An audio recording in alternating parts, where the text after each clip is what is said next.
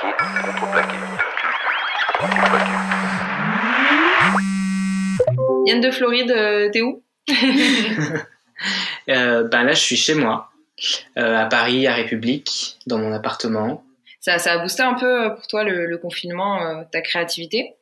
Ouais, pas mal. Bah, j'avoue que le premier avait déjà aussi fait ses preuves.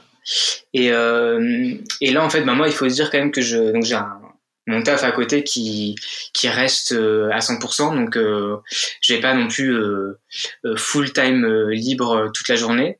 Mais en soi, moi, ça me, ça me va parce que ça me, ça me drive un petit peu la, la semaine et tout. Mais en tout cas, c'est sûr que d'être confiné chez soi, ça permet de, de, de profiter des temps en dehors du travail que tu pourrais passer potentiellement dehors à, à sociabiliser, à voir des gens, boire des coups et tout ça. Bah, du coup, je les passe chez moi et, euh, et ouais, franchement, c'est cool. Ça permet vraiment de. Enfin, moi, j'ai pas vu de, de, de régressement en, en termes de, de créativité. J'avais notamment lors du premier euh, confinement euh, lancé une petite euh, une petite série de quatre vidéos euh, où j'avais fait des covers. Donc en fait, toutes les semaines, je bossais sur sur des prods de, de covers et ensuite je m'occupais le week-end de faire les faire les vidéos, les monter et tout pour que le lundi ça parte sur sur Instagram. Donc ça c'était chouette. J'ai aussi quand même euh, profité aussi de, de ce temps-là pour euh, produire aussi des morceaux euh, inédits pour moi quoi.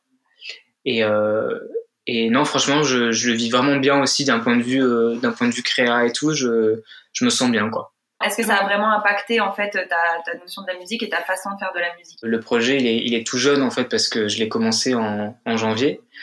2020 donc. Et, euh, et effectivement même si c'est le démarrage et qu'au début je pense que tu tâtonnes dans tous les cas toujours un peu confinement ou pas tu es toujours en train de te chercher de trouver des nouvelles méthodes de travail et tout ça donc euh, donc je pense que là-dessus euh, ça m'a juste euh, permis de, de créer différemment mais je sais pas si c'est vraiment le confinement ou pas parce que j'avais pas d'habitude déjà avant de création et de, de, de production donc je pense que dans tous les cas c'était nouveau euh, pour moi mais par contre, je pense que ce que ça, a apporté et changé, c'est que du coup, euh, euh, je pense que inconsciemment, je m'étais mis un peu des buts euh, pour cette première année, pas des buts inatteignables, mais rien que par exemple de faire un live dans l'année. Et c'est des choses qui ont forcément pas pu être possibles. Donc je pense qu'en ce sens-là, ouais, ça, ça, ça a eu un impact je sais pas si on peut dire négatif parce qu'en réalité peut-être que c'est le karma et qu'il fallait que je prenne plus de temps et que finalement si ça se fait en 2021 je serais plus préparé pour le faire. Donc euh, donc c'est tant mieux. Mais en tout cas ouais je pense que ça a un peu freiné euh, l'élan qui a été enfin euh, qui a été lancé en début janvier à la création du projet on a la chance aujourd'hui d'avoir les réseaux sociaux qui permettent de diffuser en fait un peu plus ce qu'on fait Exact. Ouais. Je trouve que c'est un, un, super bon point parce qu'effectivement, euh, encore plus pour mon cas de, de petit artiste indépendant qui s'est lancé tout seul, bah forcément en fait, euh, bah j'ai un, un, home studio donc je fais tout tout seul à la maison pour le moment en tout cas. Et effectivement, euh, euh, de pas avoir de lien avec d'autres gens, de pas avoir de lien avec, comme tu dis, un atelier ou de pouvoir pas, enfin, de pas pouvoir aller à un studio d'enregistrement par exemple, en soi c'est pas très grave parce qu'effectivement dans tous les cas mon activité elle se fait de façon un peu solitaire et, à la maison euh, confiné dans tous les cas en fait. Donc euh, donc c'est cool mais c'est vrai qu'effectivement euh, dès que tu vas que tu veux voir un peu plus loin que cet aspect uniquement de création musicale qui elle se fait effectivement à la maison ben tout de suite tu te retrouves bloqué. Je le disais la scène je le disais enfin il y a aussi par exemple faire des clips par exemple c'est des choses que j'aurais bien aimé faire dans cette année. Bah ça ça se retrouve enfin c'est assez compliqué quoi parce que du coup ben a fortiori tu te retrouves bloqué soit d'un point de vue du kilométrage donc tu peux pas aller où tu veux tu peux pas rencontrer les gens que tu veux et tout donc euh, donc ouais mais effectivement la, création même euh, non clairement j'ai pas eu de problème là-dessus. Et ça t'a permis quand même, quand tu disais oui, le fait d'être bloqué, de pas pouvoir aller où tu veux, de tourner tel clip, enfin ce que tu as en tête, est-ce qu'en prenant toutes ces circonstances euh, euh, un peu euh, relou au début, est-ce que t'as quand même pu envisager autrement de tourner un clip ou pas du tout Tu t'es dit bon, je, ok, je vais attendre et puis après on va commencer à tourner? Ouais, ben j'ai quand même euh, filouté un petit peu pendant le premier confinement effectivement, puisque euh, j'ai sorti du coup un deuxième morceau qui s'appelle Très beau et j'avais envie de le mettre en image parce que c'est un morceau pour le coup qui est lui euh, qui est très imagé qui est vraiment que j'ai vraiment écrit et composé en ayant vraiment des images assez claires dans ma tête et je trouvais hyper dommage de ne pas pouvoir justement montrer ce qui avait apporté cette musique-là, enfin ce qui avait créé cette musique-là. Et vu qu'on pouvait pas sortir à l'époque, je, je me suis dit que j'allais euh, euh, en fait le faire euh, à ma façon. Et en fait, je me suis créé euh, un avatar virtuel sur les Sims. Il faut savoir que les Sims, euh, quand j'étais jeune, quand j'étais ado, c'était un peu ma passion.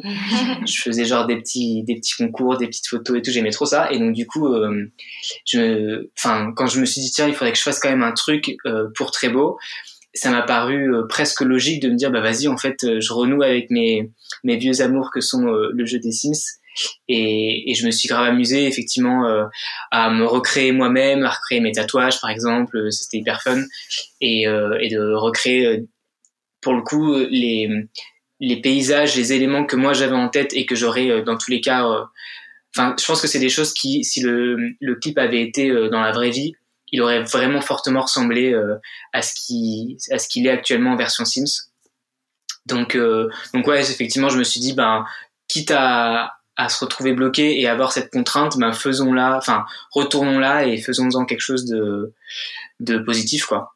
Ouais, ça te permet d'avoir une plus grande liberté, mais, mais enfermé, quoi. Donc, ouais. euh, finalement, as, comme tu disais, tu as bien filouté et ça fonctionne très bien d'ailleurs. Merci, merci. En plus, ça te permet aussi, du coup, de, je pense, de, de faire un truc que j'aurais sûrement pas fait s'il n'y avait pas eu cette circonstance. Je pense que jamais il me serait venu l'idée de passer déjà euh, 300 heures sur mon ordi pour euh, pour les Sims. Donc en fait, euh, c'est que c'est un mal pour un bien, quoi. Plus personnellement, euh, ces, ces, derniers mois, depuis depuis la première interview que tu avais eue avec Contreplaqué, est-ce que est-ce que tu as des choses qui ont changé? Est-ce que toi, tu as ouais, qu'est-ce qui a changé en fait dans mm. ta vie, tout simplement? Ben, je pense que dans ma vie perso, ça, ça a pas extrêmement changé. Je pense qu'en tout cas, ça a juste, euh, j'ai la chance de pas avoir trop, euh, de pas avoir trop morflé, je pense, pendant ces deux confinements. Euh, et voilà, je, je, me rends compte que, que j'ai quand même de la chance là-dessus et ça me, ça m'encourage dans le fait que je suis dans, dans un, un moment de ma vie qui est cool parce que finalement il, il, se laisse pas euh, euh, effriter comme ça par le moindre le moindre événement donc ça c'est cool. Après par contre je pense que euh, je sais pas je sais pas si c'est le fait d'être tout seul je sais pas si c'est une réflexion que j'aurais pu avoir euh, sans ça sans le confinement mais euh, je me suis vachement remis en question pour le coup plus sur le côté du du projet de Yann de Floride où avant de commencer et c'est en fait, c'est assez paradoxal parce qu'avant de commencer, j'étais très euh, solitaire dans ma façon de faire de la musique. Je me voyais pas du tout euh, euh, produire avec quelqu'un. Je me voyais pas du tout, voilà, faire rentrer dans la boucle de mon projet d'autres personnes extérieures. Je sais pas pourquoi. C'est juste que voilà, c'était un peu mon truc à moi, mon bébé. J'avais un peu du mal à le partager. Et en fait, bizarrement, le fait d'avoir été seul, peut-être, me fait me rendre compte que j'ai envie, au contraire, maintenant de, de vachement ouvrir les, les portes et de d'aller chercher les gens, euh, ouais, les talents où ils sont et de, de, vraiment euh, mettre en place des collaborations, de d'échanger avec d'autres artistes, euh, avec des réalisateurs, par exemple, avec euh, des plasticiens, enfin bref, plein de trucs. J'ai plein d'idées et j'ai et, et j'ai vraiment envie de mettre ça en place. Et rien que par exemple, notamment en termes de production musicale, là je suis en train de, de bosser sur sur des projets et et pour la première fois je les morceaux sont pas produits entièrement par moi. Et en fait c'est trop bien parce que ça amène une nouvelle dimension. Et ça c'est quelque chose je pense qui a changé depuis le début. Donc euh, donc est-ce que c'est la solitude ou pas? Je sais pas. Mais en tout cas c'est c'est ça ouais. C'est peut-être aussi que le, le, fait que ton projet il a enfin il a quand même grave mûri. T'as pu t'avais ton idée en tête et après tu le fait de l'avoir développé maintenant tu sais ce que ce que t'aimes vraiment des trucs que t'aimes un peu moins bien les trucs sur lesquels t'es plus à l'aise ou quoi. Et c'est peut-être ça aussi qui a fait que ouais Exact. Et je pense qu'aussi j'ai, j'ai, comme tu dis, le mot mûrir, c'est, je pense que c'est, c'est tout à fait ça. C'est-à-dire que je pense que, je pense que je le disais d'ailleurs dans le premier, dans le premier podcast, c'est que euh, avant j'avais un problème de légitimité. Je me sentais pas totalement légitime parce que je suis pas musicien à la base et tout. Euh, et du coup, je, je pense que en, en, apportant par exemple typiquement quelqu'un à la production avec moi, j'aurais eu l'impression un peu de tricher et d'être vraiment euh, encore moins légitime à faire de la musique puisque du coup c'était même pas moi qui faisais les prods. Et du coup, euh, je, je, rentrais dans dans ce, je voulais absolument rentrer dans ce, dans ce schéma où ben j'étais euh, artiste à 100%, c'est moi qui faisais tout, et j'avais l'impression que c'était peut-être un peu une façon de d'être plus méritant quoi. Et, et, en fait oui effectivement je me suis rendu compte que bah on s'en fout euh, et qu'il y a des gens qui savent faire des choses que j'ai en tête 100 fois mieux que moi et que après une fois à partir du moment où tu t'échanges avec ces personnes là que tu leur dis ben voilà moi ce que j'ai envie c'est ça mes inspirations c'est ça. Et et que tu choisis bien ces personnes là en fait à la fin le projet euh, enfin le ouais le produit final va être un truc qui te ressemble encore plus que un truc que tu aurais pu faire toi parce que toi en fait euh, tu as tes barrières, tu as tes limites, tu as des choses que tu sais faire, d'autres que tu sais pas faire et forcément euh, bah il y a un moment où ça bloque en fait. Et là du coup, c'est ce que j'expérimente en ce moment avec euh, le producteur avec lequel je travaille et en fait, il me fait des trucs qui me ressemblent à 100% mais que je sais j'aurais jamais pu faire moi-même quoi. Et ça c'est trop cool.